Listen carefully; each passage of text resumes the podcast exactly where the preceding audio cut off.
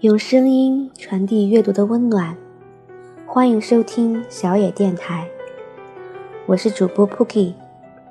今天和大家分享的文章是寒冬的遗失在民间的传说，一只无名鸟的传说。春末夏初，在华北平原一带，常常听到一种奇特的鸟鸣声。那声音听上去像是在不停的哭喊：“哥哥，哭哭，哥哥，哭哭。”叫声音色低沉沙哑，节奏舒缓哀伤。凝神静听，声音里饱含着几分凄凉和沧桑，时断时续，若隐若现。像是在诉说着一个久远的故事。传说很久以前，有一个苦命的孩子，叫水生。他八岁的时候，疼爱他的母亲生病去世了。后来，他的父亲又娶了一个老婆。一年后，给他生了一个弟弟，取名叫长生。这位后娘心肠十分恶毒。对弟弟百般疼爱，对哥哥却经常打骂，好多重活都让他去干，累了不让他休息，饿了也经常不给他饭吃。有一天，水生不小心打碎了一个碗，后娘瞪着眼睛，愤怒的破口大骂道：“你个小杂种，败家的东西！”一边骂着，顺手抄起一根棍子，劈头盖脸的打了过去。打得他浑身是伤，然后把他关进柴房里，饿了三天三夜。孩子的父亲是个十分懦弱的人，也经常受老婆的气。孩子挨打挨骂，从来不敢说一句话。同父异母的弟弟一天天长大了，手脚很灵活，只是说起话来十分迟钝缓慢。他很同情哥哥。不满母亲对哥哥的虐待，却也不敢替哥哥说话。当哥哥挨饿时，他偷偷给哥哥送吃的，哥哥经常被感动的哭。弟弟用手给哥哥擦眼泪，一边擦一边缓慢地说：“哥哥，哭哭，哥哥，哭哭。”这位后娘总觉得水生是个累赘，一心想置他于死地，却一直找不到好的办法。春天到了，他想出了一条毒计。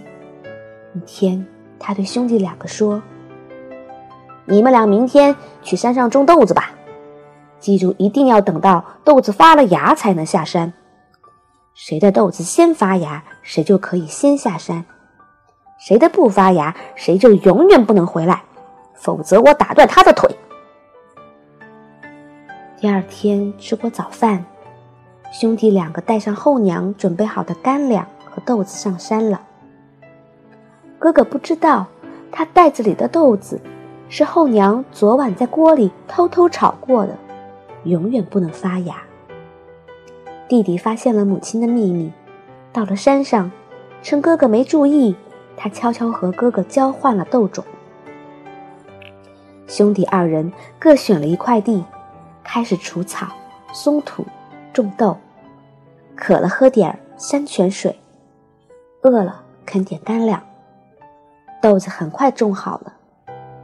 没过几天，哥哥的豆子很快发芽了，弟弟的田里一棵苗都没长出来。弟弟心里很清楚。便对哥哥说：“哥哥，你先下山吧，家里还要劈柴、挑水，有好多活儿等着你去干。我的很快也会长出来。”听他这么一说，哥哥只好先下山了。后娘见哥哥回来了，弟弟却没回来，十分疑惑。以为自己炒豆子火候太小了，又等了几天，还不见弟弟回来，他心里十分着急，便匆匆忙忙到山上去找。等他找到弟弟时，他已经饿死在田边了。他的田里的豆子没有一颗发芽的。后娘大哭一场，回到家把哥哥打个半死。从此对哥哥更加残忍了。弟弟死后，灵魂化成了一只鸟，每年春天到了种豆子的时节，便在山里不停地叫着：“哥哥，哭哭，哥哥，哭哭。”声音十分凄凉。我不知道这种鸟的名字，它的叫声和杜鹃鸟。布谷鸟叫声完全不同，我也没看到过这种鸟的羽毛的颜色，更没见过它飞翔的样子。它似乎总是栖息在某棵树的枝叶间。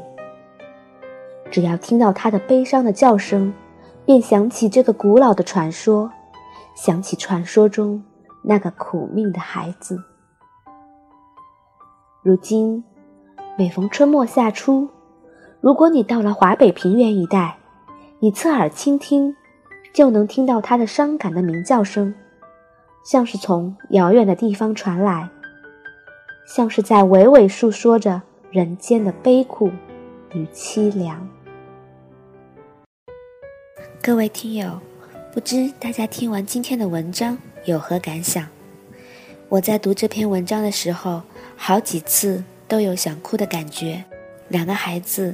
都很苦命，而我更心疼弟弟。这么小的年纪，如此善解人意，如此有牺牲精神。也许你要说，现实世界中是不会有这样的人、这样的事，但我宁愿相信世间的美好，希望好人都有好报。本节目由小野电台提供。用声音传递阅读的温暖，感谢您的收听。